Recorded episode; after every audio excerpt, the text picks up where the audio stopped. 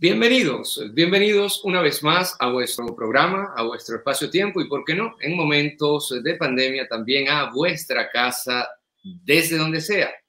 Yo soy Miguel Ángel Pérez Pirelli, estamos transmitiendo como siempre en vivo y directo desde la República Bolivariana de Venezuela, más específicamente desde su ciudad capital, Caracas, pero también estamos unidos con la Argentina pues tenemos aquí a mi querido colega, ya habitual, ya habitual del público eh, venezolano, Nahuel Michalski, eh, profesor de filosofía argentino. Eh, bueno, un joven erudito de la filosofía.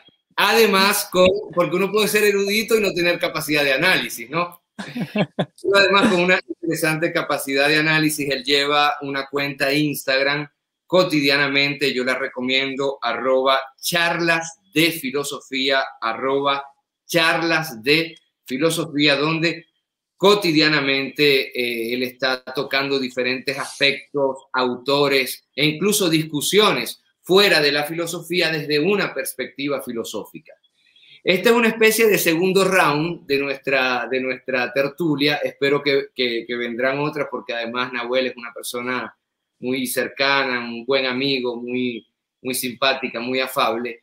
Y, algunas, y rompe también, bueno, es toda una generación que estamos tratando de romper con el esquema de los, de los profesores de filosofía lentos, parsimoniosos, aburridos, por decirlo menos. y eh, Nahuel, este programa, bueno, se transmite desde Venezuela, pero el 85% del público es fuera de Venezuela. Es latinoamericano, es, estadounidense, canadiense y europeo.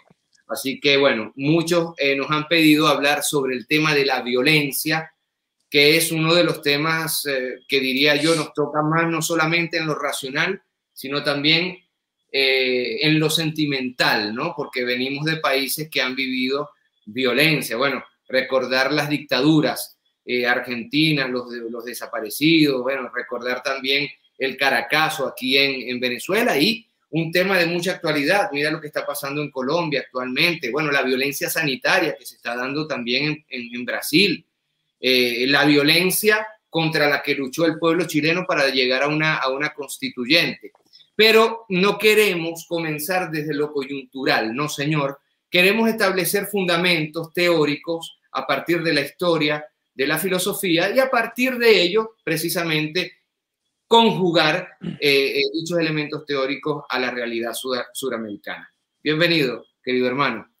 Hola Miguel, ¿cómo estás? Muy buenas tardes. Muchas gracias por la introducción y sobre todo por el espacio para mí es un enorme honor poder eh, hablar con un colega, con tu formación. La vez pasada me dejaste la cabeza regulando después de nuestro primer intercambio, así que estoy muy contento y muy agradecido de poder eh, formar parte de este canal que crece tanto, que crece tanto, que, se va para arriba, así que me pone también muy contento por el empuje que le estás poniendo. Em, el tema de la violencia, me encantó la introducción que hiciste, y la separación entre una consideración coyuntural y una consideración que podríamos, quizás abusando un poco del lenguaje, llamar ontológica. O sea, ¿en qué sentido, no? ¿Qué, ¿Cuál es el ser de la violencia? Porque para decir cómo eso se va, me parece a mí, aplicando en términos coyunturales, programáticos, metodológicos, agendados en nuestras regiones, previamente tenemos que, hablando como Aristóteles, conocer las causas primeras. Entonces, yo te quería comentar una idea que tengo, a ver qué te parece, que es partir de la idea de la violencia en este sentido en el que lo pensó Heráclito y que es recapitulado por Heidegger, que es la idea de la violencia, y ahora vamos a ver cómo iniere en la antropología moderna esto, la violencia como una manera de ordenar las cosas, como una manera de dar sentido.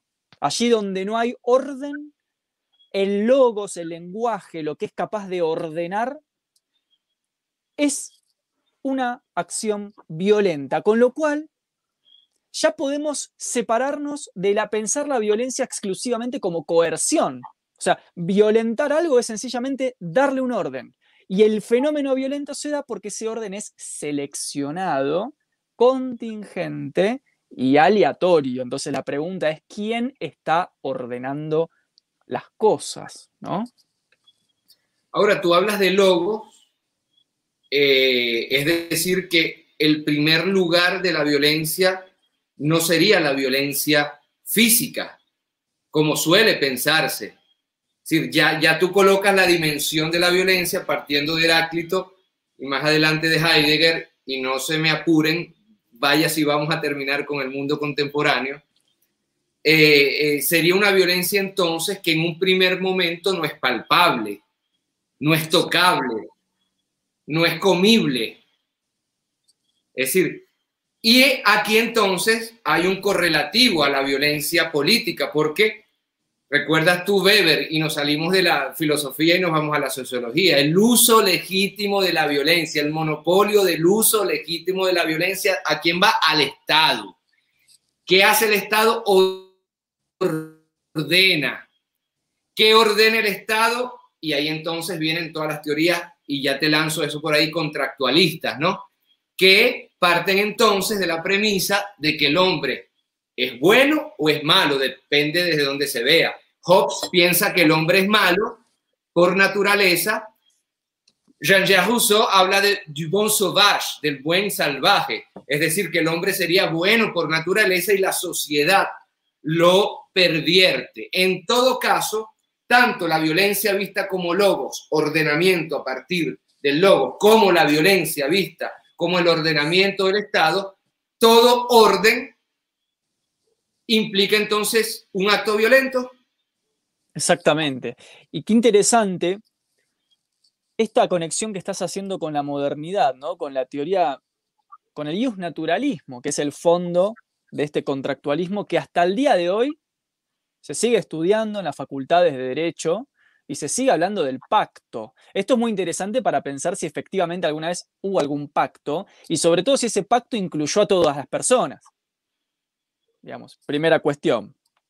Pero más allá de eso, volviendo a la cuestión de la antropología negativa y positiva, de hecho justo, mira, Miguel, antes te mostraba fuera de cámara, acá tengo a los dos contendientes, el Leviatán de Hobbes y el manifiesto contra la desigualdad de los hombres, la primera gran forma de violencia moderna, la desigualdad, como eh, dos textos donde se plantean estas antropologías positivas y negativas, pero es muy interesante que mientras que Hobbes parecería como no dar pruebas de por qué piensa que el hombre es naturalmente hostil y agresivo, y ordena las cosas según una lógica de la pugilato y la competencia, Rousseau tiene como ciertas aspiraciones de fundamentarlo históricamente, ¿no? Entonces él dice, ¿no? Él habla como si fueran términos históricos. La pregunta es si esto pasó alguna vez, ¿no?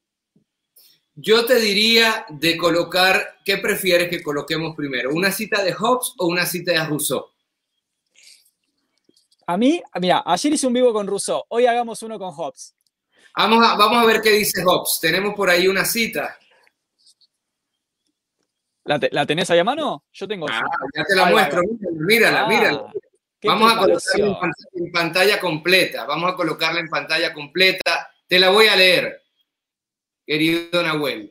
Hobbes, Leviatán, capítulo 13, 1651, siglo XVII.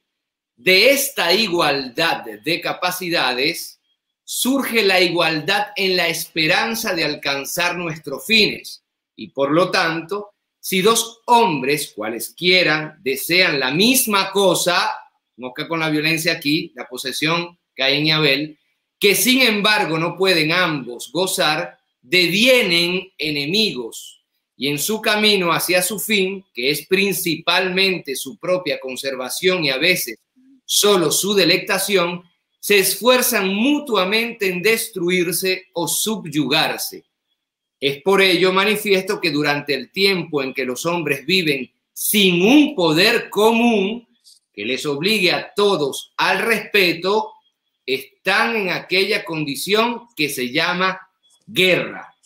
Y una guerra como de todo hombre contra todo hombre. Bueno, ahí están entonces los fundamentos del clásico Homo homini lupus. ¿Por qué? Porque para Hobbes, y te, y te dejo esa perlita en este libro, Leviatán, que tienen ustedes en sus pantallas, siglo XVII, entonces, Hobbes dice, el hombre en el estado de naturaleza, el lobo del hombre, por lo cual antes que llegue el Leviatán, el estado ordenador, somos enemigos entre nosotros. Te dejo la palabra, Noel. Voy a seguir tu tren. Fíjate qué interesante la consideración de Rousseau, porque si vamos a citar a Hobbes, citemos a Rousseau. Como vos bien decías, Miguel, para Rousseau, a diferencia de Hobbes, el ser humano no es naturalmente hostil y agresivo, sino que es la sociedad, no la república, porque recordemos que en Rousseau tenemos una tripartición, a diferencia de la dualidad política del resto de los contractualistas, es la sociedad civil la que lo corrompe. ¿Por qué? Porque lo invita a un pasaje de eso que en el estado de naturaleza es el amor de sí, o sea, el amor en el sentido de la preservación y la búsqueda del bienestar y el evitar la muerte, a algo que en sociedad, gracias a esta intervención de la mirada del otro, de la competencia, se transforma en el amor propio. Ahí ya Rousseau deja pasar su cristianismo y deja ver esto de como una cierta perversión moral a la que conduce la vida en sociedad. Y fíjate que en la vida en sociedad pasa algo que para mí me, parece brillante que Rousseau lo identifique en el siglo XVII y que casualmente Hobbes nunca lo menciona. De hecho, casualmente Hobbes prácticamente no habla del problema de la propiedad privada en el Leviatán. Rousseau sí. Y va a decir lo siguiente. Cito a Rousseau. Al distinguir en la naturaleza humana dos estados diferentes, es sencillo, darse cuenta de las diferentes disposiciones que exigían en la economía de la sociedad. Uno de esos estados resultaba del plan primitivo de la creación. Fue para el hombre un estado de inocencia y de justicia. O sea, el estado de naturaleza no era hostil, era inocencia y justicia. El otro, la sociedad civil, fue un estado de desorden, justo castigo del hombre culpable. Acá recuerda Kierkegaard la idea del pecado original. En el primero, la ley natural no autorizaba la desigualdad de condiciones. Atentos con naturalizar la desigualdad, está diciendo Rousseau.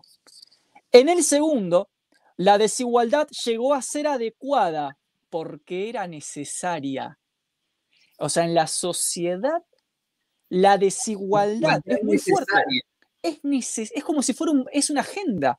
No es un efecto de instituciones que funcionaron mal. No, es el a priori de la institución humana. Es un destino. Es un telos, claro. Tremendo, tremendo.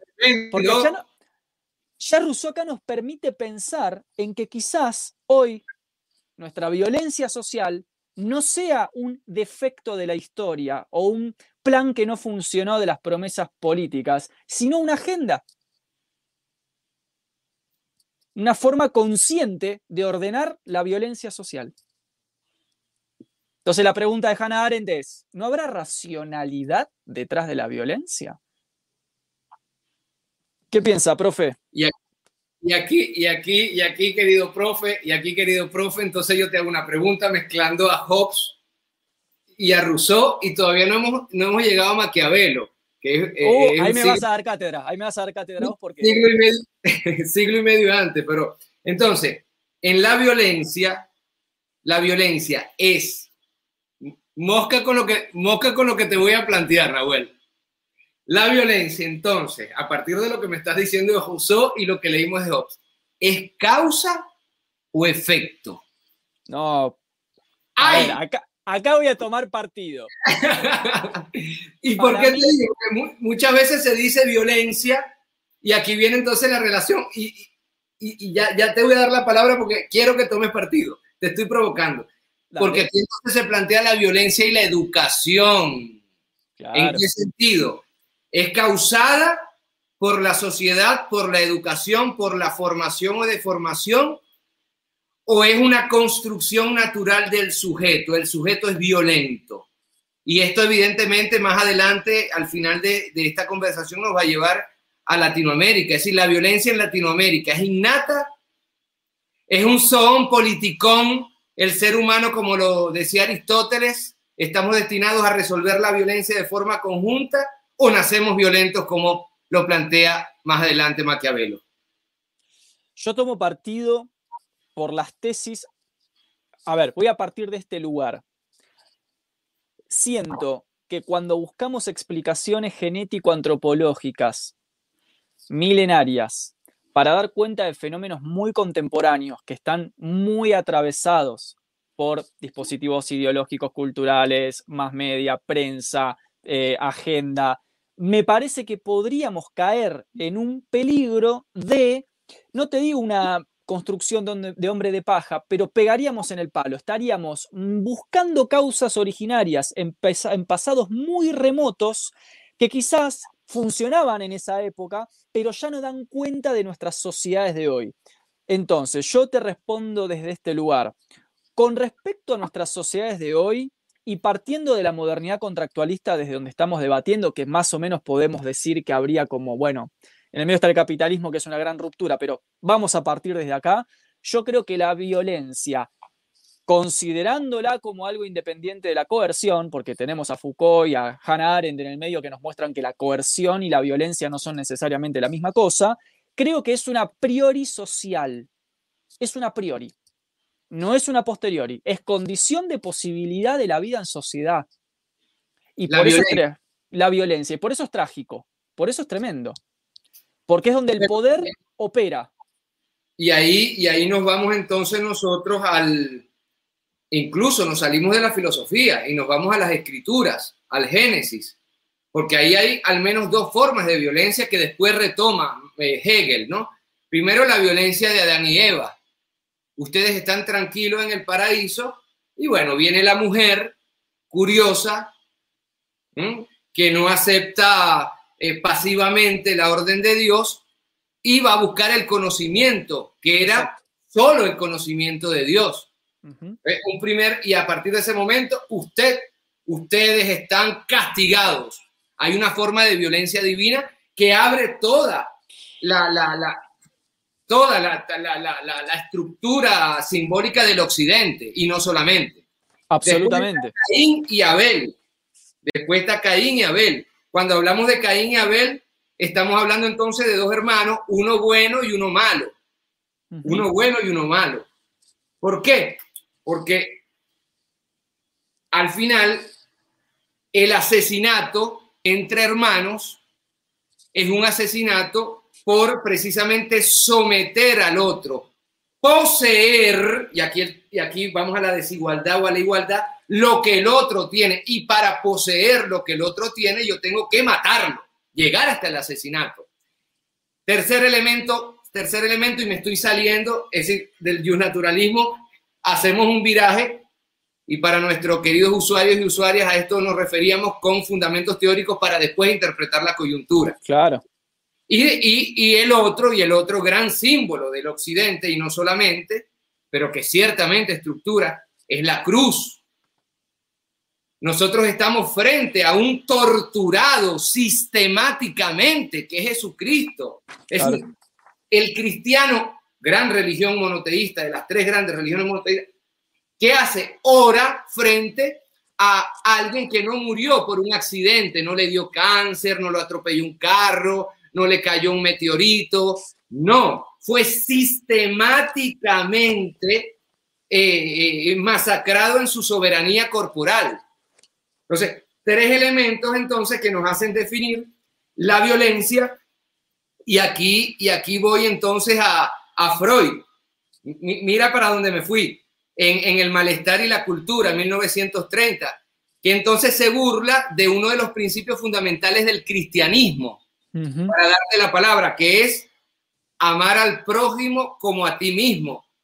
Y Freud se burla y dice, ¿y por qué voy a amar al prójimo como a mí mismo. ¿Qué tiene el prójimo para que yo lo tenga que amar. Y ahí vamos al tema del destino, ¿no? De eso que tú llamas casi que, que, que una, una fundación ontológica, ontológica de, de, de, la violencia. Exactamente. la violencia en la religión cristiana nos salva. Imagínate tú, nos salva. Y aquí te, te dejo una frase, te dejo una frase.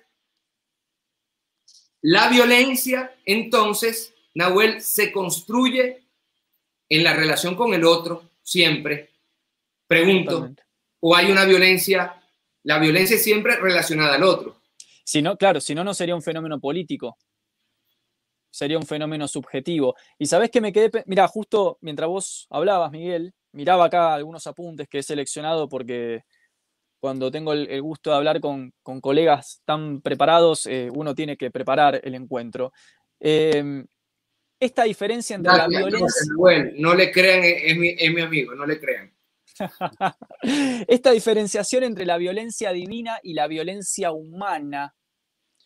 Te voy a leer acá una cita de Heidegger, que casualmente Benjamin después va a escribir un texto que se llama De la violencia divina y la violencia entre los seres humanos, donde para Benjamin, siguiendo con algunas diferencias ahí, tiene una con Heidegger, tiene unos choques, pero ponele que en general, Benjamin dice que la verdadera violencia es la del derecho.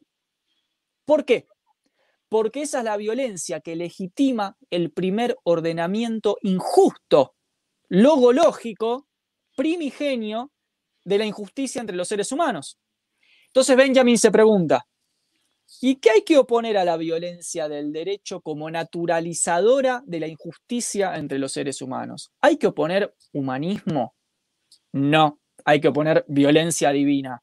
Solo la violencia de Dios puede redimir de la violencia de las instituciones corruptas humanas. Entonces Benjamin, obviamente formado, ¿no? Es un filósofo de la tradición judía, formado, conoce mucho de teología y mesianismo, habla de la necesaria intervención de la violencia de Dios para redimir a los hombres. Y esto es muy interesante porque Bourdieu, 20 años después, va a decir, los humanistas quieren acabar con la violencia, pero no quieren reformar las instituciones. Ah. Entonces, me parece que es muy importante pensar la posibilidad, y acá voy al fragmento que tengo seleccionado, de que entendiendo la violencia como un ordenamiento contingente de un sector de poder que impuso su ley a otro sector de seres humanos, quizás la solución no sea el humanismo pacifista, sino la consideración de una posible réplica violenta de carácter redentor. Entonces te cito a Heidegger.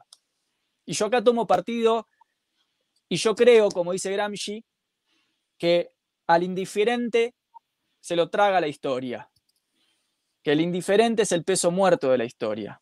Entonces, dice Heidegger, la violencia lo que somete constituye el carácter esencial, esencial del imperar mismo.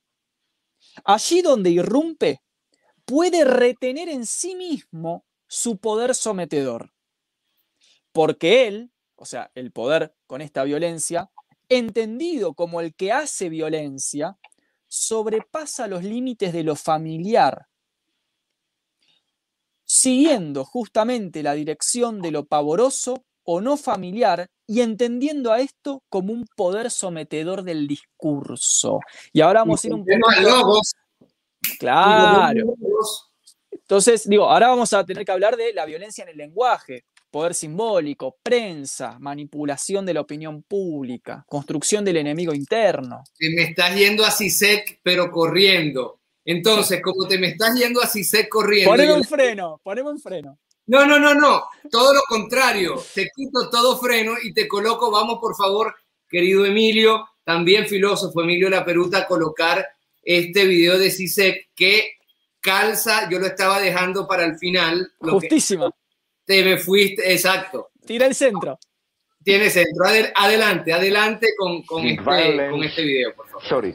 You start criticizing violence, at the end you, you advocate torture. I think that Guantanamo and all that, it's a necessary consequence of this apparent anti-violent liberalism, whatever. No, my uh, basic view on violence, as I repeat it all the time, is that usually we locate violence as something which, how do we measure violence? Violence is something which disturbs the way things are usually going. Something interrupts the usual run of things, oh my God, it's violence. But I think that we should, again, another example of parallax, we should change the perspective and see the invisible violence which has to be here all the time so that things go on as normal. This violence interests me. It can be objective economic violence, it can be police violence, whatever. So uh, what uh, the aspect of political violence that interests me, it's not so much physical violence, killing people, whatever. It's always, if you really want to change the basic functioning of the existing order, it is by definition perceived as violence. And here I try to rehabilitate, but of course in a totally non-theological way, what Walter Benjamin called divine violence. It's not Al-Qaeda. It's not violence as an instrument of God. It's something totally different. I see it as what? Walter Benjamin and many others drew attention to a, how should I put it, necessary excess of state violence. In the sense that even in the most democratic society, where power is totally legitimized democratically, in order for state power to function, there has to be some kind of super ego threat in the sense that, yeah, yeah, yeah, we live in a democracy, but ultimately we can do whatever we want. No power exists without this excess. And for me, what Benjamin calls divine violence is a kind of a counter-violence to this excess. But, and in this sense, let me be very clear. I am for violence, but I think Gandhi was more violent than Hitler. Wasn't it that Hitler's violence in killing millions was basically, to use the terms of Nietzsche, reactive violence. He was afraid that something will really change. As we all know, fascism was a desperate attempt to save capitalism. But what Gandhi did, although he was against violence, the way he started to through boycott, through strike, to stop the entire functioning of the colonial economy and state apparatus in India. That's the violence I am for. La violencia de Gandhi es peor que la violencia de Hitler. Exacto.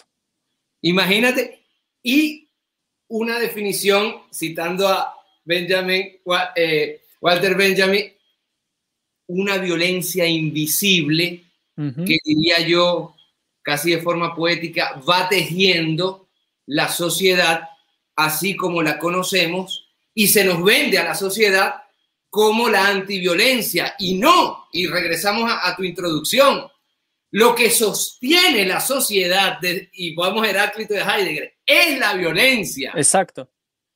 Lo cual no se ve si nosotros asociamos directamente la violencia con coerción o con golpear, con ir y pegar. Si nosotros nos quedamos en el efecto de superficie, no vemos la causa ordenadora primigenia y por eso me pareció interesante que partamos con decir, o partamos de este, en este conversatorio, mostrando que la violencia es una a priori en el sentido del primer ordenamiento. Mira, justo, bueno, prácticamente Sisek no, eh, parafraseó la conversación que hemos tenido, eh, impresionante, ¿no? Impresionante. Yo no sabía que, que si se cita a Benjamin, pero o sea, justamente hace esa cita. Y fíjate que el comentario que él hace de la violencia es el que tengo acá seleccionado. Cuando dice lo siguiente, acá lo tengo marcadito en el texto, dice, respecto a la violencia, pienso lo siguiente. Cuando percibimos algo como un acto de violencia, lo medimos por un principio básico acerca de lo que es una situación normal no violenta. Pero la más alta forma de violencia es la imposición de este principio de normalidad con referencia al cual algunos acontecimientos se muestran cua, o sea, como violentos. O sea, para que a mí me parezca violento eh, por ejemplo, que la clase trabajadora eh, se tire piedras con la policía, eh, es porque no estoy viendo que hay un primer ordenamiento que yo he normalizado y que lo uso como referencia de comparación, que es la desigualdad y la injusticia por la cual esa clase trabajadora está peleándose en última instancia por la policía. Mira, aquí te tengo, aquí te tengo. Pareciera que nos hubiéramos puesto de acuerdo. violencia de la protesta versus violencia del neoliberalismo. Claro. Sale una protesta a tirar piedra y se vende mundialmente como lo más violento de la Tierra.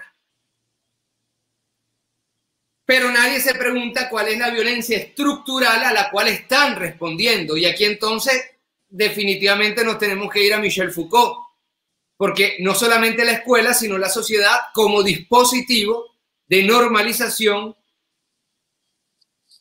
y de industrialización de la violencia. Evidentemente, causa y efecto, hay una reacción a dicha violencia y es precisamente esta reacción a la industrialización de la violencia por parte del Estado y por parte, entre otras, del neoliberalismo que viene siendo criticado.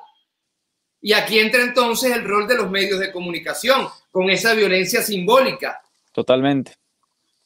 Totalmente, absolutamente. Mirá, esto en serio que o debemos tener mucha afinidad, o, pero eh, tenía pensado leer esto, o sea, te soy sincero. Juro, o sea, yo le decía a la gente que esto no estuvo tan preparado como parece. O sea, acá hay, acá hay espontaneidad. organizado. 1932. Eh, Ajá. Nos dice Gottfried Feder, ingeniero, economista, las grandes potencias del dinero, ciertamente, como propietarias de los grandes periódicos, propietarias de los grandes periódicos, han envuelto al mundo en una red de mentiras. Han excitado con placer todas las pasiones bajas de los seres humanos. Han cultivado cuidadosamente los anhelos absurdos y las falsas utopías y ahí entonces eh, estamos de lleno en la violencia simbólica, en la violencia psicológica, en la violencia del logos, que precede en tanto que violencia, metafóricamente hablando, religiosa, a la violencia, a la violencia física. Es decir, comiste la manzana, Eva, hiciste mal, por lo cual toda la vida ustedes van a sufrir el castigo de trabajar para conseguir con el sud. Imagínate el, el el aplastamiento simbólico a un acto físico, a un acto de comerse lo que no había que comerse. Absolutamente. Y entonces, y, ahí vuelvo a Cicet. Es decir, tú en Francia, en estas llamadas democracias occidentales modélicas y paradigmáticas, ¿eh? y todo lo coloco entre comillas, te equivocas llenando el formulario del impuesto en buena fe Compadre, usted al otro día tiene la cuenta bancaria cerrada. Y resulta que a esto no se le llama comunismo. E, el fantasma en el peor sentido de la palabra, en el sentido propagandístico por parte del neoliberalismo del comunismo. Atenta contra tu propiedad privada. Bueno, y es la gran campaña electoral que se tiene en toda Latinoamérica. Vemos el ejemplo de Castillo. En, Colombia no protesta el pueblo, protestan los comunistas. Imagínate tú, eh, cualquier cosa no tiene ningún tipo de fundamento. ¿eh? Este, este macartismo que se nos vende. Pero, para regresar, estas democracias de las cuales habla Sisek y Moca lo que está diciendo él, él está diciendo el fascismo no es otra cosa que un instrumento para la imposición del capitalismo.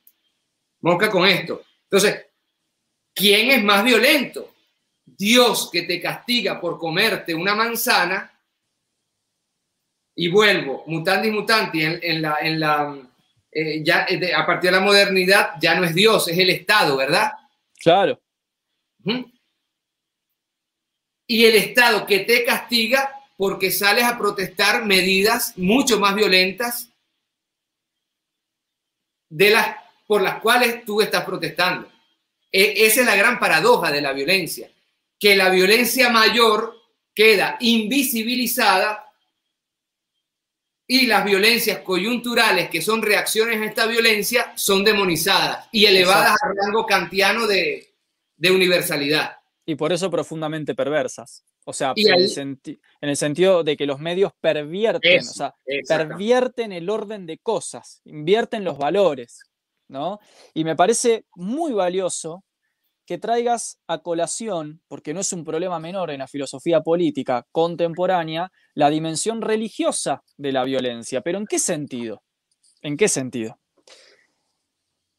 Cuando nosotros estudiamos el fenómeno de secularización. Exactamente, dijiste la palabra, secularización. Era la, palabra, había que decir. Era la palabra, era la palabra. Claro, lo que hay que entender es que el proceso de secularización, en realidad, ¿no? Como marca Weber, lo que significó no es la desaparición de la violencia religiosa dogmática en nombre de las instituciones modernas, sino la proyección al interior de la esfera civil de esa misma violencia de carácter religioso. Con lo cual, por ejemplo, categorías como lo santo y lo profano siguen aplicando hoy, pero por ejemplo nuestras grietas políticas. Si sos de este bando sos el santo, si sos de este otro bando sos el profano. La misma lógica redentora de la medievalidad hoy se aplica a tal o cual eh, influencer, periodista, líder. Es decir, todo lo que motivó el ordenamiento del poder en la medievalidad, hoy se aplica en nuestra manera entre nosotros horizontal de comunicarnos y por eso las grietas que se han eh, agendado y llevado adelante por las reacciones y las derechas del mundo son tan efectivas, ¿Por qué no se pueden resolver las grietas? ¿Sencillamente porque somos estúpidos? No, eso sería volver a un paradigma ilustrado donde la maldad depende de la contrailustración. Yo no creo que sea el Como dice Sisek, todos sabemos lo que pasa, pero lo hacemos igual. O sea, no es una cuestión de ignorancia. El problema es que hay una sentimentalidad religiosa que interviene en nuestro odio y nuestro deseo de que eliminen a nuestro enemigo de la misma forma que en la Santa Inquisición.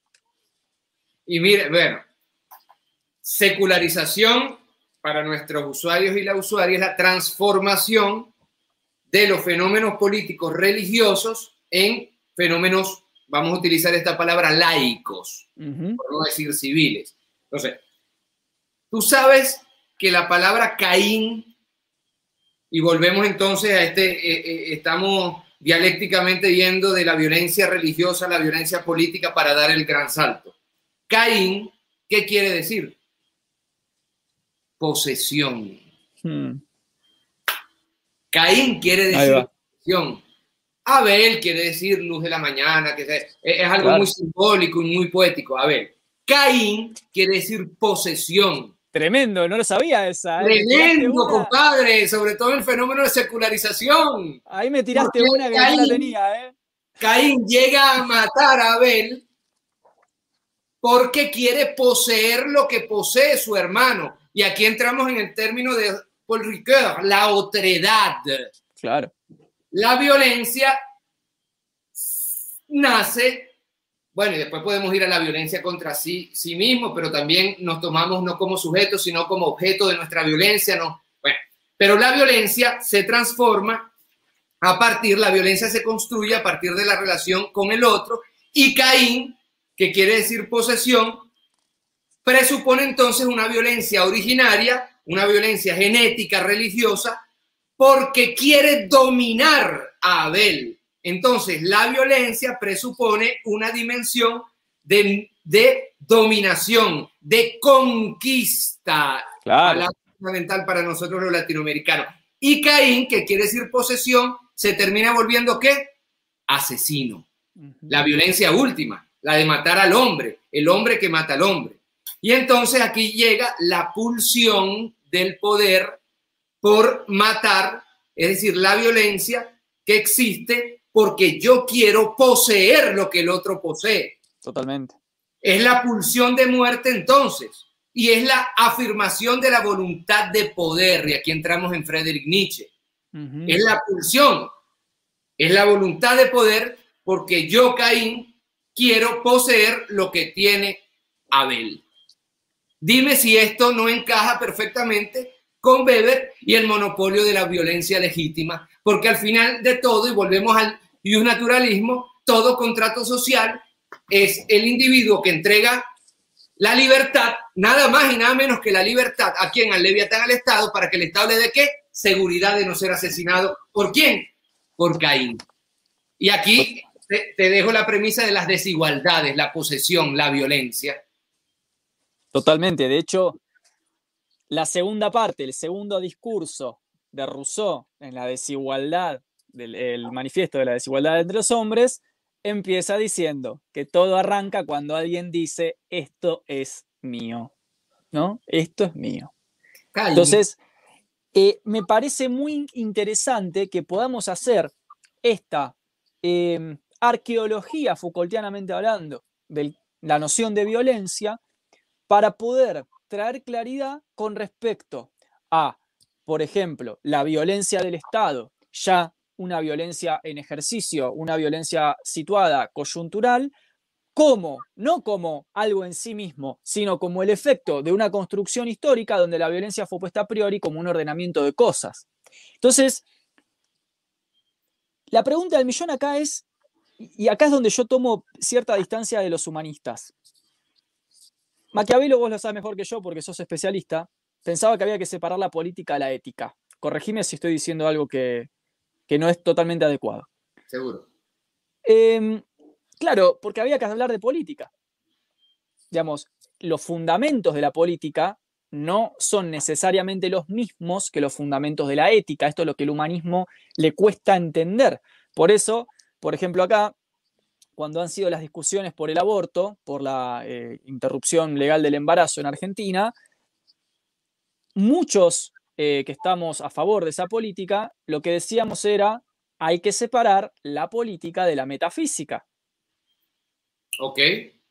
Porque si no estamos hablando de moralidad, y no hay que hablar de moralidad, hay que hablar de, política, o sea, de, digamos, una política pública, una política sanitaria, tiene como fundamento. Deber ser. Claro, exactamente. Entonces, acá quería llegar. ¿Por qué? si yo no comparto la tesis humanista de que la política tiene que ser esencialmente ética, y no la comparto porque creo en la revolución, y creo que esa revolución o resistencia, depende qué nos guste más, pero de una forma u otra creo que esa instancia de enfrentamiento al poder violento no se zanja con humanismo, sino, por ejemplo, como Gandhi, como decíamos antes, ¿no? con un ejercicio inteligente de formas renovadas y eficientes de violencia realmente contra sistema, entonces, mi pregunta es, ¿en qué sentido la revolución es un acto político? Y esto es lo que yo te quería preguntar. ¿En qué sentido es un acto político si la violencia eficiente que debería estar eh, motivando el proceso revolucionario, resistivo, etcétera, etcétera, eh, queda fuera de lo metafísico y se convierte en práctica pura? medio yendo a Gamben, ¿no? La cosa pura. ¿Cómo, ¿Cómo, legitimar esa violencia? Porque yo creo que justamente lo que pasa es que como no podemos resolver bien este dilema, es de donde se agarra la prensa para deslegitimar, como vos bien decías hace un rato, cualquier proceso de eh, queja, insatisfacción, resistencia. Es decir, ¿es posible decir que la revolución es política? Esa es la pregunta que tengo. Bueno, yo, yo distinguiría, querido Nahuel, entre revolución rebelión y reforma. Mira estas tres categorías que muchas veces se mezclan, aquí decimos en Venezuela como arroz con mango, se mezclan como si fuera lo mismo. La reforma no quiere cambiar nada. La reforma es gatopardiana, para, para citar esta, esta obra eh, del sur de, Italia, ¿no? El gato pardo. La reforma no quiere, quiere que cambie todo para que no cambie nada y por eso vemos tantos gobiernos en Latinoamérica que se venden como revolucionarios y son realmente gobiernos reformistas. Totalmente. Socialdemócratas. Y, eres elegante al definirlo así. es lo menos que se puede decir. Claro, claro. Después tienes la rebelión, que es una especie de pulsión, ¿eh? de, instinto de sobrevivencia por parte de los pueblos, pero la rebelión es un levantamiento en, un primer momento no organizado y no eh, eh, necesariamente eh, con un telos, con un objetivo, con una característica teleológica, finalística. La rebelión es más una reacción a. Y después está la revolución, que para mí, que para mí es política, entendiendo la política como esa actividad humana, sin caer en los adjetivos de cuál política, trata de cambiar la realidad, de transformarla. Y querido Nahuel, no hay nada más violento que transformar la realidad. Y no hay nada más violento que la política. Y esto, estoy siendo provocador. muchos, ah, entonces tú dices no, estás siendo técnico. Estás siendo técnico. Técnicamente hablando, la violencia tiene que admitir la contraviolencia como algo posible, por su propia definición. La política es el lugar de la violencia. Puede ser la violencia reprimida, la dictadura, puede ser la violencia eh, eh, eh, clásica conservadora. Nosotros en Inglaterra somos ultra desarrollados y somos los seres superiores, pero adoramos a la reina. O puede ser la violencia democrática, en, la política democrática, que es la política del pueblo. Pero, a ver, a ver, a ver, seamos serios y no, y no, y no seamos populistas nosotros aquí. Cuando decís eso me das miedo, Miguel. Cuando empezás a decir, a ver, ahí ya me das miedo. Seamos serios. Y, y tienes que tener miedo porque ya basta de, esta, de esta filosofía política un poco helokitesca, de Hello Kitty, rosada. Ah, claro. Eso que tú llamas a los humanistas, ¿no? Ah, la violencia es mala. ¿Quién dijo que la violencia es mala? Si la política es el lugar de la violencia, si el Estado es el lugar de la violencia. Sí. Si el Estado es el lugar de la violencia. Y ahí voy, cuando digo a ver, a ver, a ver, voy a los helénicos el ágora, la democracia helénica, es una democracia exclusiva y excluyente. Es una democracia en la cual votan los hombres libres, es decir, que quedan afuera los esclavos, las mujeres, hombres mayores, quedan afuera los niños, porque basta con este mito de la democracia como lugar de la no violencia. No, la democracia vaya si es el lugar de la violencia, porque para establecer un gobierno del pueblo, entre comillas, si es que se da en el mejor de los casos, tiene que partir de elementos limitadores, de límites, y todo límite es violento, por lo cual, no solamente la política, para responder a tu pregunta, no solamente la revolución es violenta, claro que sí, la política es violenta y por cierto también la democracia. Aunque para muchos puede parecer políticamente incorrecto lo que yo estoy diciendo. Y es Weber el monopolio de la violencia legítima y es el concepto de eh, eh, la, violencia política, que es una violencia invisible, que al fin y al cabo es la violencia, y aquí vamos a Alexis de Tocqueville, Alexis de Tocqueville, la violencia de las mayorías. Exacto. Él, decía, y te doy la palabra con esto, 1800, Estamos hablando de, primera mitad, final de la primera mitad del 1800. Él decía, Mosca, los hombres van a preferirse. Dime si esto no es violencia. En el futuro, en las democracias de América, de los Estados Unidos, decía Alexis de Tocqueville en el libro, los hombres van a preferir ser iguales, aunque sea iguales para abajo, que ser libres. Exacto. Si esto no es violencia, compadre. Totalmente, eso es lo que diagnostica Nietzsche en las sociedades modernas, ¿no? Cuando habla de que violento es nivelar allí donde hay jerarquías. Una frase que ha sido muy mal leída, muy mal interpretada, porque, por ejemplo, se ha llegado a decir que Nietzsche en, algún, alguna manera era un protoideólogo del nazismo y demás. Esas son las lecturas contemporáneas. Nietzsche nunca hubiera aprobado, o sea, siendo un filósofo de la vitalidad, nunca hubiera aprobado un régimen genocida y demás. Cuando él se refería a la violencia a la nivelación, estaba hablando precisamente de esto, que allí donde hay, por ejemplo, diferencias estructurales, como la pobreza generada, la miseria parte, que es parte de la agenda política, la voluntad de no cambiar las cosas. Allí donde hay una jerarquía clara entre los que tienen para comer y los que no. Plantear que esa jerarquía no existe y exigirle lo mismo al que tiene que al que no tiene. Eso es de la sociedad moderna decadente, dice Nietzsche.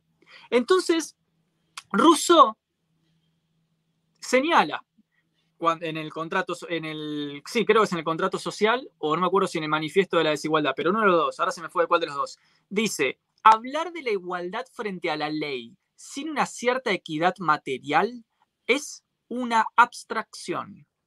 Hoy nos dicen que somos iguales. Hablar de la igualdad frente a la ley sin que haya equidad material es una abstracción. Es decir, claro, sí, somos todos iguales frente a la ley, pero yo no veo cárceles de millonarios, solo veo cárceles llenas de pobres. O sea, otra vez, plantear igualdades abstractas, ficticias, allí donde el poder claramente nos pone jerarquías y nos pone inferioridades y superioridades, es el síntoma de la decadencia moderna que, como vos bien decías, Miguel, la democracia se ha encargado de invisibilizar y de taponar a un punto tal en el cual sentimos una nivelación y una horizontalidad donde hay pura y exclusiva y pornográfica verticalidad. Entonces, ¿sabes para mí cuál es la pregunta? Y te paso, Miguel, la, palabra me entusiasma mucho porque la filosofía política es mi campo de trabajo, me toca este tema. Y el tuyo, el tuyo sobre todo. Em, si el problema no es la violencia per se, por todo lo que estamos diciendo, entonces la pregunta es, la violencia con respecto a quién. Y ahí es para mí donde hay que meter la cuchara para ser, para ser claros. Yo creo que los pueblos, dentro de la esfera de la libertad, deberían incluir la posibilidad de un ejercicio de la violencia con respecto a sus opresores. Y, te, avanzo con este paso más y finalizo la, la idea. La pregunta es cómo se ha logrado que una gran parte del pueblo se violente contra sí mismo y no contra sus opresores. Y me parece que esto nos conduce al último eslabón del conversatorio, que es la noción de ideología. Y también, y también me, está, me está llevando a un autor que tú amas, de la Boesí, de la, voluntaria, la, servidumbre voluntaria en castellano. Claro que sí. ¿Qué hace? Esa es la pregunta que se hace la Boesí que hace, que hace que los pueblos no se rebelen contra sus opresores, todo lo contrario. ¿eh? Voluntariamente eh, eh, estructuren un servicio al opresor, una servidumbre al opresor. Y evidentemente aquí tenemos que ir a Hegel, la lógica del amo y del esclavo. La lógica del amo y del esclavo. Y te tengo una perla que tú archi conoces, pero eh, va a ser el pase que te voy a dar para que metas el gol, porque el amo tiene la pulsión del poder. El amo quiere vivir y quiere vivir bien, pero la única, la única metodología del griego método, camino, del amo para vivir bien es que alguien le sirva en, los dos sentidos de la palabra, le sirva para sus fines y le sirva como esclavo. Cuando el esclavo, cuando el pueblo se somete voluntariamente, y paso de Hegel a la Boesí y me devuelvo a Hegel, a la lógica conquistadora, Caín, de posesión, cuando se somete el pueblo, cuando el pueblo entra en la lógica del esclavo, el pueblo se cosifica. Y es precisamente cuando el esclavo, y esto es válido en una relación de dos como en una relación de 50 millones de habitantes. Cuando entonces el esclavo se cosifica, mosca con esto, da lugar a que el esclavo pueda hacer lo que sea con él, porque es una cosa. Que lo lance los helicópteros, como en la Argentina o en la Venezuela de los años 70 y 80. Porque si el otro se vuelve cosa, yo tengo el derecho de hacer lo que quiera con él. A ver, con este bolígrafo Yo tengo el derecho de desarmarlo, de volverlo a armar, de escribir, de no escribir, de botarlo en la basura, de utilizarlo para bien o para mal. Entonces, y aquí, y aquí te paso el balón, aquí te paso el balón. La cosificación en la lógica del amo y del esclavo de Hegel, para mí, es el lugar político de la violencia. La cosificación, me, me movió esa, la cosificación. La cosificación es el lugar político de la violencia y la cosificación, tomando de la, de la puede ser tú que me cosificas como amo y al yo dejarme cosificar, doy lugar a que se haga lo que sea conmigo, se me desaparezca, se me torture, se me asesine, etc. Entiendo. Ahí me parece fundamental para agregar a este concepto de cosificación, que por ejemplo en Churchill Lukács lo vamos a encontrar como reificación, ¿no? La reificación en Heidegger también. Me parece, obviamente después del marxismo es una categoría muy, muy usual para pensar nuestros problemas políticos, y me parece que sería muy interesante sumarle a esa categoría, agregarle, nutrirla con el pensamiento de Benjamin, quien se pregunta por qué, medio de la forma de Althusser de Foucault, digamos, y anticipándose incluso, se pregunta, ok, pero ¿por qué este discurso, esta lógica, esta práctica cosificante es efectiva? ¿Por qué es efectiva? ¿Por qué funciona? Porque nosotros podríamos no entrar en esa lógica. Sin embargo, hay algo del orden de lo sintomático no es casualidad que Jacques Lacan diga que Marx es el descubridor por primera vez en la historia del síntoma social. Lacan dice, ¿no? Marx es el descubridor del síntoma. Entonces, hay algo del orden de lo sintomático, de lo repetitivo, de lo primigenio, del tótem, del tabú que funciona dentro de esto y que parecería hacer que no podamos salir de esa dimensión de la cosificación. No solamente del otro, sino de nosotros mismos y de nosotros con respecto al, dominador. Y Benjamin dice lo siguiente, y esto es lo que me parece que es brillante, porque Benjamin en este sentido habilita en el discurso filosófico crítico de la contemporaneidad toda una dimensión nueva del problema de la cosificación, que es la siguiente. Él dice, sí, es verdad, efectivamente, el progreso era un mito, no hay progreso, solo hay avance técnico, pero no hay progreso humano. Todo bien, critico la lectura burguesa de la historia, esta idea que todo es lineal, que hay una causa y un efecto en la historia, pero atentos, dice, y ahí mete Benjamin la noción de imagen dialéctica. Dice, las sociedades cosificadas están dormidas, están en la ensoñación. Hay algo del orden de lo narcótico de lo onírico, del plano de los sueños, que sostiene en lo que en Castoriadis va a ser el ideario colectivo institucionalizado, sostiene esta repetición sintomática de la posición cosificada. Y ahí Benjamin dice, metiendo un poco a Freud, de una manera no muy sistemática, pero meta Freud, dice, en el fondo, en los sueños estamos rodeados de fantasmas. Y son las fantasmagorías que maneja la sociedad en su vida cotidiana la que sostiene lo que hoy vamos a conocer como la ideología, por ejemplo, que deviene de, este, de esta lectura hegeliana que vos estás haciendo. Sin Hegel, todos sabemos que no habría Lacan y no habría, por supuesto, una teoría del sujeto como falta. Entonces, me parece que tu, intervención dispara esta cuestión eh, y nos entrega ya finalmente al problema de la ideología. ¿Por qué, como dice Foucault, por qué la ideología es un discurso eficaz? ¿Por qué funciona decir que los marxistas eh, son estos, que los liberales son estos, que los nacionalistas son estos, y funciona y opera y son discursos eficaces? Además, está diciendo una cosa fundamental, sociedades dormidas, con un efecto casi narcótico.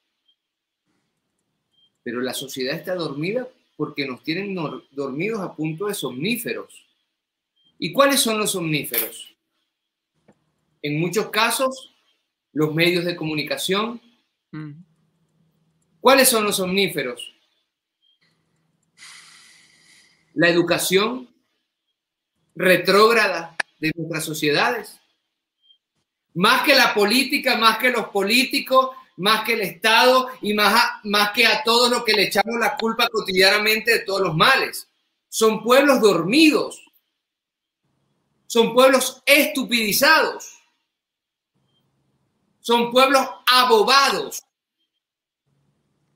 Ayer yo a las 2 de la mañana, después de estudiar saxofón, empecé a cambiar los canales, no veo televisión y caí sobre la televisión argentina. Y yo no podía creer lo que yo estaba viendo a nivel de, no te voy a hablar de manipulación, no te voy a hablar de, y, digo televisión argentina, puede decir televisión chilena, colombiana, venezolana, brasileña. yo no podía creer el nivel de atontamiento, y esto es fundamental, voluntario, sistemático, teleológico, financiado. Además, además. Entonces, mira que me vuelvo entonces. ¿Cómo entonces salir nosotros de estos narcóticos? Que ahora además hay que sumarle las redes sociales. Uf, claro. Ahora hay que sumar las redes sociales, que en el caso nuestro la estamos utilizando para vehicular ideas, buenas, malas, de arriba, de abajo, de izquierda, de derecha, lo que sea, pero ideas al fin fruto de, y producto de una construcción y de un esfuerzo y de un estudio, nos guste o no. Pero al fin y al cabo, este, e, e, esta sociedad narcótica de una violencia transparente solamente puede ser deconstruida con la revolución. y, y Mosca, estoy utilizando la revolución como categoría filosófico-política. No estoy hablando de esta revolución, de aquella revolución, no, no, no, no, no. Porque, querido Nahuel, la revolución tiene una R de más. Y esa R de más le da rapidez a la evolución. La revolución es una evolución, un despertar en tiempo, en tiempo récord. Entonces, y bueno, podemos ir entonces a la revolución de colores, en, ¿te acuerdas? En Europa del Este, a todas estas manipulaciones, podemos ir a las falsas revoluciones, a la... pero en todo caso, el despertar de los pueblos es un despertar contra la violencia. Y desgraciadamente a ese despertar mismo se le llama violencia. Y desgraciadamente, y vuelvo a ser políticamente incorrecto, la única forma de salir de la violencia es la violencia. Esta violencia no es salir a quemar todo. Esta violencia, digo, no es estrictamente salir a quemar todo, también puede pasar por ahí. Pero también es la violencia propia de la educación y de la contraeducación. Porque alguien que va contra la educación establecida es violento, no, puede, no puede ser de otra manera. Mira, ¿sabes qué? Como para darle ahí una, un matiz para cuando a veces hay dificultad de, de captación de ciertas ideas, a mí me parece muy eh, clarificador pensar en términos de hegemonía y contrahegemonía. Interesante. Que nos permite pensar esta misma lógica de la que estamos hablando, quitándole un poco la carga de hostilidad que a mucha gente, con todo el respeto del mundo, por supuesto, podría no gustarle. Por eso me pareció muy valioso tu ejemplo de que Gandhi fue violento. Cuando estamos hablando de violencia, estamos hablando de disputar el orden hegemónico establecido de cosas y sobre todo contingente. ¿Qué quiere decir esto? Que no fue algo necesario de la naturaleza el orden de cosas. Esto fue creado, creado, sencillamente creado. Entonces, me parece fundamental y quizás podríamos plantear una pregunta para nuestro próximo conversatorio, que Dios quiera que exista. Amén. Si la, si la salida es de abajo hacia arriba o de arriba hacia abajo. Es decir, esta gestión de la organización del pueblo como lucha por la contraviolencia o la contrahegemonía. Es de abajo, desde la base popular hacia las instituciones o desde las instituciones hacia el movimiento de los pueblos. Esto en Argentina es un debate que se da mucho porque acá tuvimos la famosa tercera posición, que fue el peronismo, que se diferenció de la derecha y la izquierda y siempre hablaba de que más que un partido político, el peronismo había sido un movimiento. Entonces decían los peronistas, nosotros construimos poder de abajo hacia arriba. O sea, llegamos al Estado, pero con un movimiento desde la base, a lo cual los liberales, los parlamentaristas, los defensores del gobierno representativo, y yo no digo democracia representativa, digo gobierno representativo porque no es democracia, decían lo contrario, decían, no, no, no, hay que ir desde el Congreso hacia las bases. Este es un debate que está abierto, no sé qué pensás vos, me gustaría... San Martín, ¿de dónde venía? ¿De qué clase venía San Martín? Simón Bolívar, ¿de qué clase venía Simón Bolívar? Es decir, gran parte también, y, hoy me ha dado por ser provocador y políticamente incorrecto, pero al final, eh, eh, el mismo José Martí, cubano. Es decir, al fin y al cabo... Mariátegui, ¿no? Mariátegui, Mariátegui.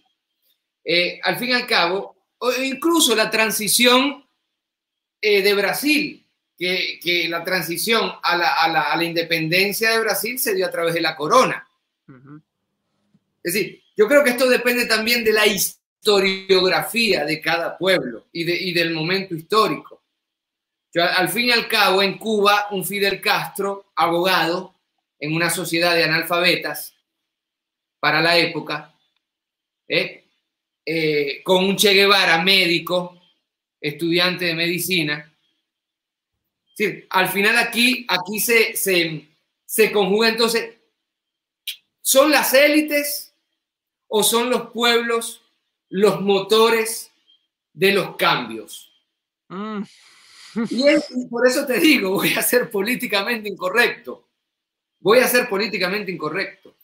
¿Quién educó a Fidel Castro y quién educó al Che Guevara? Los jesuitas.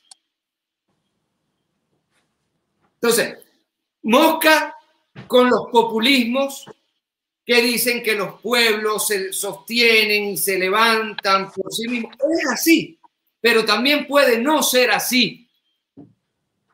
Lo importante, a mi criterio, desde, desde el punto de vista de la filosofía política, es encontrar la chispa de la cual se desprenden los procesos de liberación. Y como nuestro tema es la violencia, yo lo siento mucho y vuelvo a insistir, esa chispa es violenta. Te hago una pregunta. ¿Se puede luchar, viendo la, provocación de que la violencia de Gandhi es peor que la de eh, Hitler, de Zizek? Te pregunto, ¿la violencia se combate con violencia? Te estoy tirando una concha de mango, se dice aquí en, Venezuela, para que te resbale. ¿La violencia se, se, sí. Sí, de hecho, más o menos venimos. Es políticamente incorrecto tú también. Es políticamente incorrecto, pero ¿quién define lo que es políticamente incorrecto? Justamente los que dominan la cultura. Claro. La, la, expresión políticamente incorrecto es violenta. Total. Y es sostenida por los mismos dominadores de la cultura, con lo cual en la idea de lo políticamente correcto, como volviendo a la tesis de Nietzsche de la violencia de nivelar donde no hay nivelación, en el fondo es la proscripción. Yo creo que hablar de lo políticamente correcto ha sido la manera más refinada que se ha encontrado en términos discursivos y culturales de, en realidad, atacar la libertad de expresión. Lejos de ser libertad, es la manera en la que se ha obligado a la gente a que se calle la boca con tal de, o sea, con la excusa de no vayas a ofender a nadie, en el fondo lo que les importa no es que ofendas a alguien, sino que no te quejes de ellos. Completamente. Entonces, yo parto de ahí parto de ahí. Totalmente. Me gustó lo que vos dijiste de la chispa. Y, digamos, lo, tiro así, como una idea. Benjamin decía que había una diferencia, yendo a tu diferenciación entre rebelión y revolución, Benjamin también hace una diferenciación entre revolución y revuelta. Entonces él dice, ¿cuál es la diferencia entre la revuelta y la revolución? La revuelta es un estado narcótico, una especie de pataleo, que tiene que ver sobre todo con algo del orden de los sentidos, ¿no? el ajetreo, el iracundo, pero nunca es organizada. La revolución que parte de la misma chispa que la revuelta, a diferencia de la revuelta, la revolución se organiza.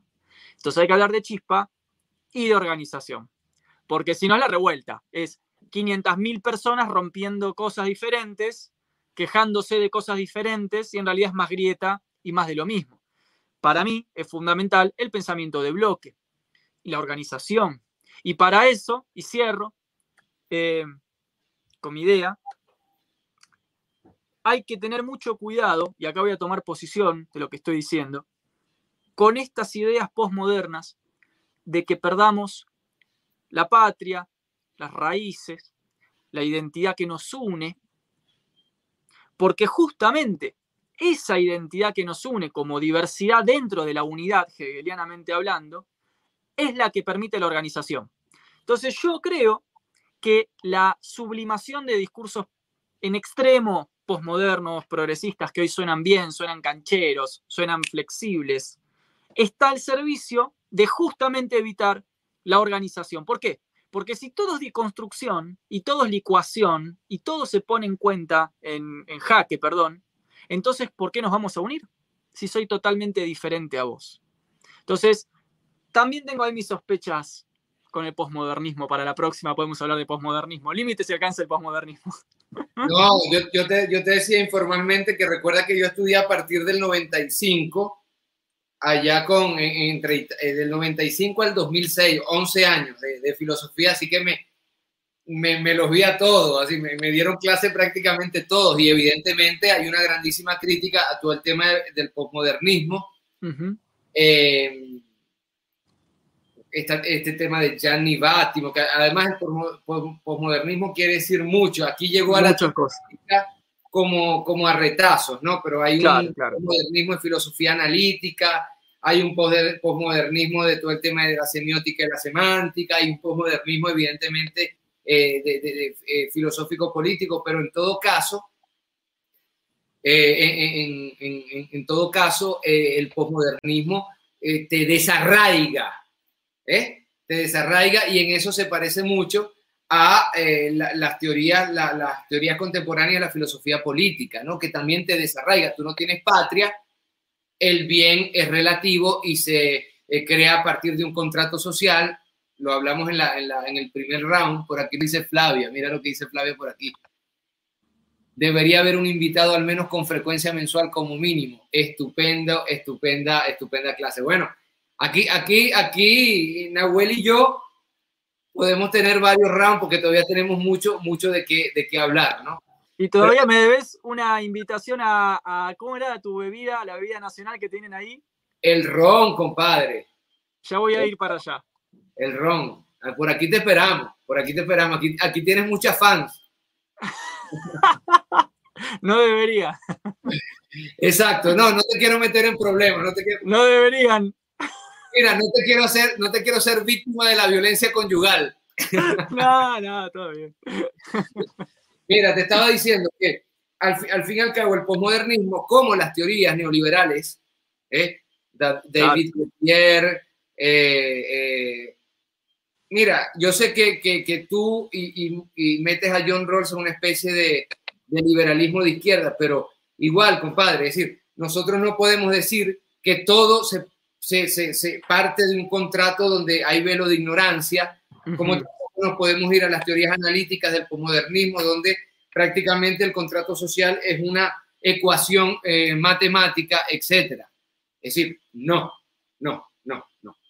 Eh, nosotros tenemos que partir, y, los latinoamericanos, y como siempre nosotros terminamos con, con la filosofía latinoamericana, y los latinoamericanos debemos entender que en el campo de la filosofía política hay que aupar, defender, en el sentido de estudiar, analizar y profundizar en nuestras categorías de patria, de patria grande, de pueblo, de integración, ¿eh? Es decir, hay categorías nuestroamericanas, bueno, nuestroamericano también es una categoría, hay categorías nuestroamericanas que nosotros tenemos que defender a, a, espadazo limpio. ¿Por qué, Porque si no, los países, y de esto hablamos la última vez, que defienden sus fronteras y que colocan muros, claro.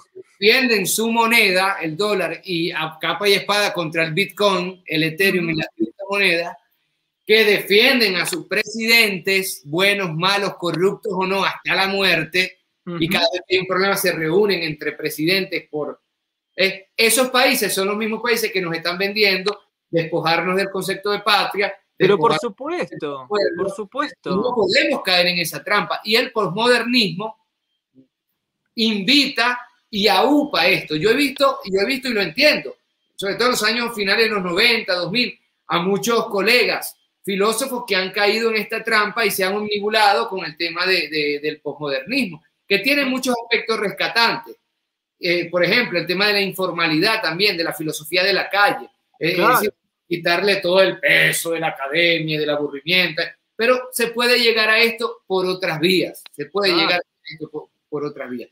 En, lo que nos respecta, el tema de la violencia eh, eh, tiene que ser también estudiado eh, desde Latinoamérica. Y aquí entonces damos, una vez que, establecimos, establecimos algunos fundamentos teóricos en esta, en esta hora de, conversación, yo te tengo que decir, Nahuel, Latinoamérica, Latinoamérica eh, y podemos hablar de la Latinoamérica, de la Latinoamérica India también, y podemos hablar de sacrificios aztecas y mayas, de los niños, etcétera.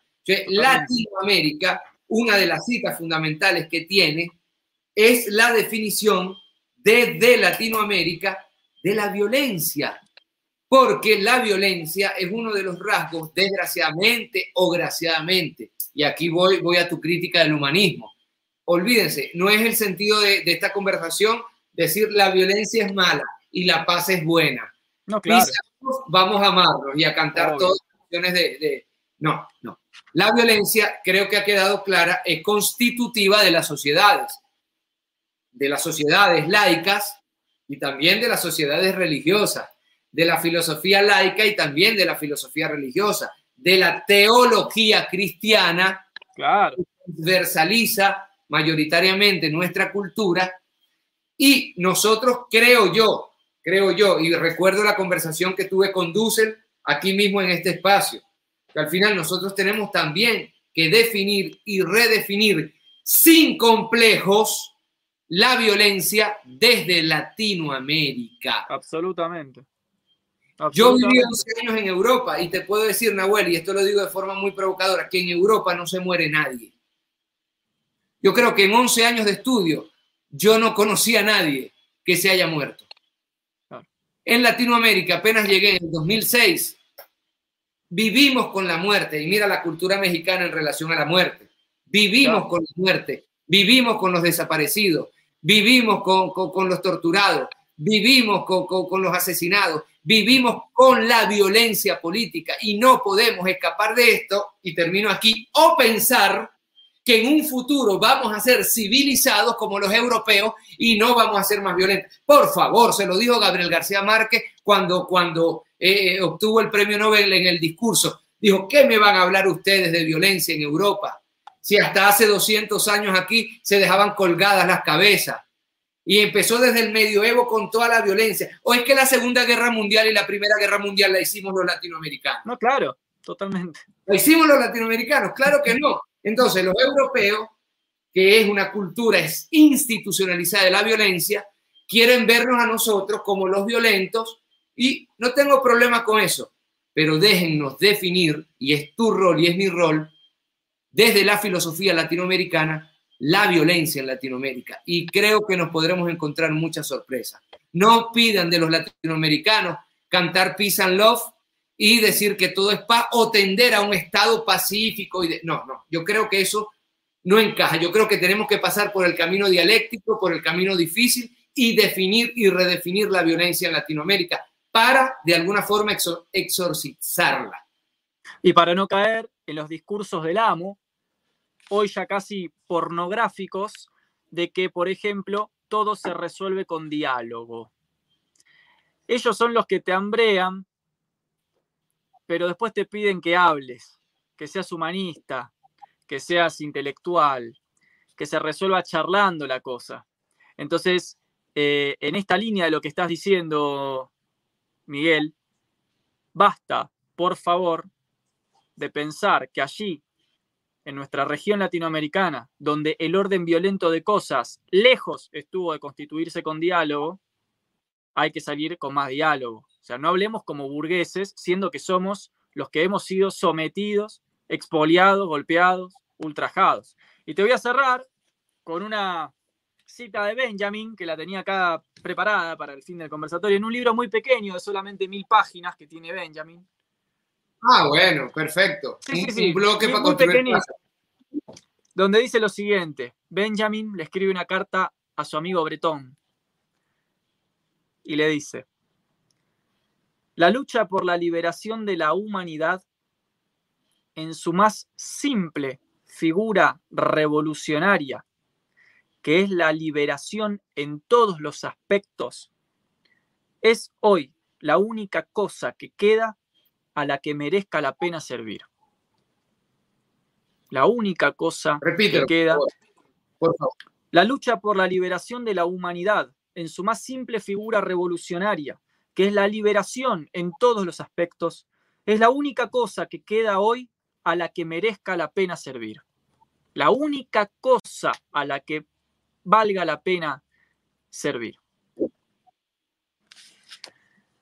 Así que mi amigo. Maravilloso. Para terminar, hermano, ¿cómo crees tú que desde aquí, ustedes lo llaman la pampa, nosotros lo llamamos los llanos, de aquí desde los llanos venezolanos, Páez, desde el Caribe venezolano, Sucre, desde esta Caracas de la cual yo te hablo, Bolívar, ¿cómo creen que se liberó primero Venezuela y estamos en, el, en los 200 años, en el bicentenario de la batalla de Carabobo. Y después de la batalla de Carabobo salimos a Colombia, Nueva Granada, a liberarla, también Panamá. Y de Panamá y Colombia seguimos subiendo las montañas y llegamos a lo que es hoy Ecuador. Y de Ecuador seguimos subiendo las montañas y se liberó Perú. Y de Perú seguimos subiendo las montañas y se liberó el Alto Perú, lo que es hoy Bolívar, la hija eh, Bolivia, la hija predilecta de Bolívar. Yo te lo voy a decir, Nahuel, para terminar, y agarrando, tomando esta cita. Con venezolanos y venezolanas, pasando para sorprender a los españoles, no por el Caribe colombiano, es decir, por el estado Zulia actual y Cartagena de Indias, no, pasando por las montañas, pero eran de la pampa, eran del llano. Es decir, que estaban desnudos a menos no sé cuántos grados, con hilos de carne seca en la cintura amarrados para ir comiendo poco a poco y descalzos. El mismo Bolívar decretó cuando ya los españoles habían intensificado el nivel de la violencia, insisto, a niveles realmente apocalíptico, el decreto de guerra-muerte. Simón Bolívar, el personaje más importante acaso del siglo XIX, dicho por la BBC, por los ingleses. Y en el decreto dijo, todos los españoles o hijos de españoles o todo el que apoye este, eh, será fusilado. En el concepto de violencia en Latinoamérica. Pregunto yo, ¿pudo haber, acaso pudo Latinoamérica liberarse, y tú acabas de pronunciar la eh, liberación, acabas de decir liberación.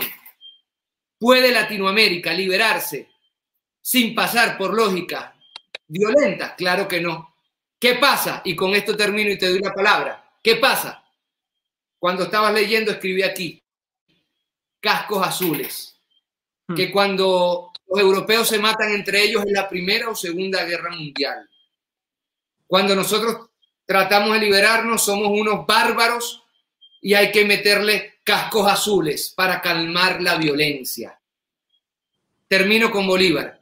¿Acaso 200 o 300 años de pasividad no son, no, son suficientes? Entonces, insisto, concepto de violencia en Latinoamérica y terminamos como la última vez, hablando de filosofía latinoamericana. Hermoso, hermoso, tremendo. Tremendo el cierre, ¿no? Eh, me he quedado, me parece que en una hora y monedas de encuentro hemos tocado tantas dimensiones eh, en torno a la noción de violencia, que me voy y he aprendido tanto también, ¿no? Escuchándote, Miguel. Eh, y me voy, maestro. me voy pensando muchas cosas y creo que esto que estás haciendo en tu canal y que cada uno de nuestros, de nosotros como comunicadores tratamos de hacer, es importantísimo. Así que te quiero agradecer también, porque esto es una lucha, ¿eh? hay que dar esta lucha y la estás dando. Así que me voy revolucionado, me voy con ideas. Cada vez que hablo con vos me voy con la cabeza entre esperanzas de ron y nuevas ideas revolucionarias. Créeme, créeme que haremos ambas cosas. la revolución y beberemos ron.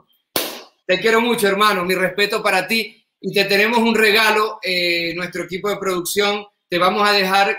El año pasado aquí se dio la Feria del Libro, la Feria del Libro de Caracas. Y yo tuve el grandísimo honor, me confirma el equipo de producción si tenemos el video musical. Eh, yo recibí una grandísima sorpresa, lo digo con mucha humildad. Me cuesta decirlo, porque estoy hablando de mí mismo, pero es para que entiendas el contexto de lo que te vamos a mostrar. Eh, la Feria del Libro me, llamaron, me dijeron que se iba a hacer en, honor a este servidor el año pasado, la Feria del Libro de Caracas. Me, pareció un despropósito porque estamos apenas comenzando a, escribir. A ver, eh, eh, y, em, y, y, y yo dije, Dios mío, pero esto es demasiado. Entonces hablé con mi querido maestro Manuel Barrios de saxofón, no era mi maestro de saxofón en la época, era eh, un gran saxofonista y, em, eh, compositor venezolano, y él me dijo, ¿y si agarramos los últimos 10 años de poesía y las escogemos? Y él se comprometió a hacer un tema musical, un tema musical por cada poesía inédito, es decir, que al mismo tiempo es un libro de poesía y un, y un álbum de temas musicales. Y para responder a esta oferta de, que fuésemos los escritores homenajeados, la única, la única, la única manera fue, querido Nahuel, y te, entonces para despedirnos tenemos al cuarteto del maestro Manuel Barrio con tema inédito para la poesía Gavetas gaviotas. Un regalo para ti, espero eh, hacer muy pronto una tercera emisión. Muchas gracias, hermano. Te mando un abrazo muy grande. Muchas gracias por el espacio. Chao. Ahí vamos. Adelante.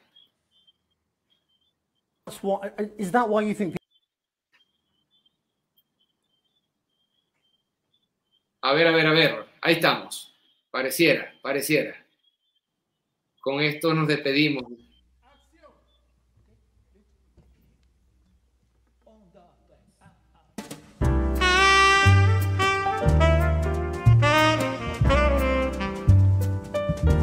He ido dividiendo en cortos retazos el tiempo que me dejaste. Lo secciono y respiro. En acciones breves y respiro lo cuadriculo y redondeo y respiro. Divido la vida y la secciono, la opero a corazón cerrado. Cuento el abecedario, leo los números, me ahogo para respirar, pues todo hilo de aire se vuelve viento, huracán. Organizo la vida sin ti, en gavetas gaviotas. Los interiores y vos, las franelas y vos, los zapatos sin tacones, las camisas sin mangas, yo sin vos.